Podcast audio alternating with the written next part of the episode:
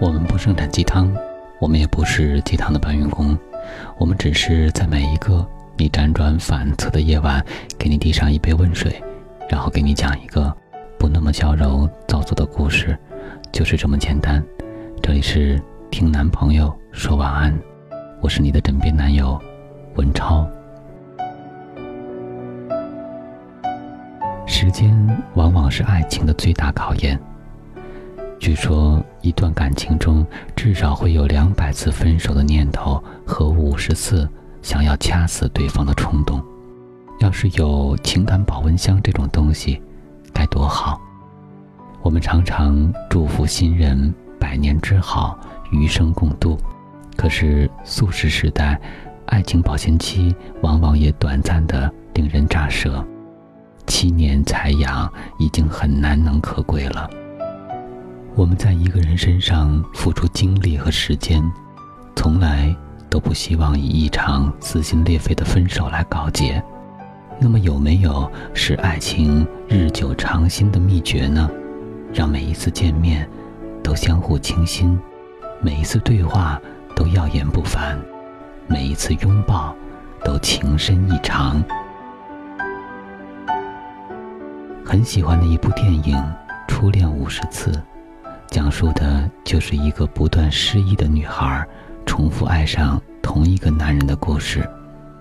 亨利是个典型的情场浪子，他有无尽的浪漫情怀，在夏威夷的沙滩上挥洒着体内过剩的热带季风性荷尔蒙，展落上岛度假的女游客如探囊取物。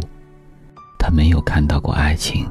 看到的只是一个个未曾展开的意念，直到他遇见露西，轻易地搭上了话，轻易地坐在了座位对面，轻易地约好明天再见。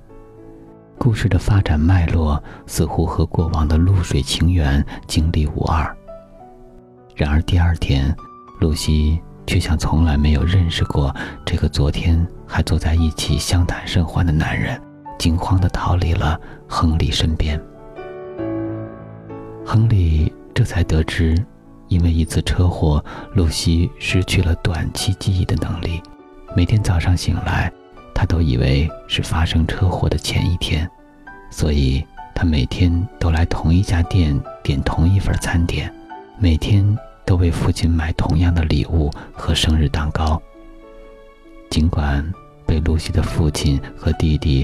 威吓警告，知道真相的亨利却没有从此退缩，每天扮演着各种角色，在露西回家的必经之道上半路拦截。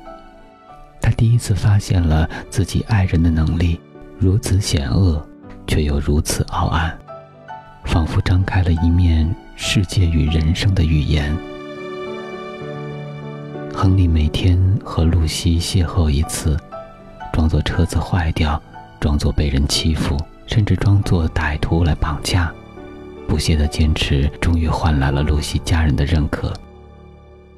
亨利用录像带记录下两人之间的点点滴滴，露西用日记备注好与亨利发生的一切。每天早上醒来，露西面对的都是一个陌生人的搭讪和讨巧，可是对于亨利来说，这是让眼前的人重新爱上自己，日复一日的处心积虑。在每个崭新的一天里，露西的每次亲吻都是初吻，每次见面都是初识。在日复一日的坠入爱河里，他们的爱情真正做到了长久保鲜。他们在每天早上相识，中午相爱，傍晚初吻，夜里相拥。我们年轻的时候，都想要足够多的恋爱经历，来帮助我们判别和甄选，却恰恰因此而失去判断，逐渐迷失。随着年龄的增长，终于领悟到，爱一个人，就算用一辈子的时间，还是会嫌不够。慢慢的去了解这个人，体谅这个人，直到爱上为止，需要非常宽大的胸襟。爱是丰富而长久的一件事情，长久到一定程度的时候，爱就可能已经不仅仅是爱情。时间的流动和往复，有时候是一把尖锐的武器，杀死激情，毁灭热情。因为喜欢而在一起，又因为太了解而不在一起，把看星星、看月亮的浪漫情怀变成琐碎日常，将说不完的动人情话变成无休止的争吵和冷战。你还记得初次见面的地方，第一次送的礼物，上一次说爱你的时间吗？在情人节、纪念日共进晚餐，见面首先询问的却是 WiFi 密码，没有察觉对方欣然的发色，低头只看朋友圈中别人的生活。好的爱情，久处不厌，即使是激情褪去的日子里。也总能保持住相爱原初的中心，在受生活或时光拨弄的当下，想一想你们曾经去过的地方，跨越的水域，选择彼此的瞬间，因为感动而流下眼泪的时刻。苏州河里说：“如果有一天我走了，你会像马达一样来找我吗？”他说会，你就真的信吗？你胆敢真的走出失意吗？两人之间的爱，如果需要靠拷问来表决心，也太可怜了。有些问题，何必问出来呢？就像亨利那样，日益积累的感情，即便每天清晨与他都不复存在，但只要和心爱的人在一起，一切都值得。如果每天都像刚认识你的感觉去爱，生活是不是要轻松很多呢？在爱情这段长跑里，每个人都希望修成正果。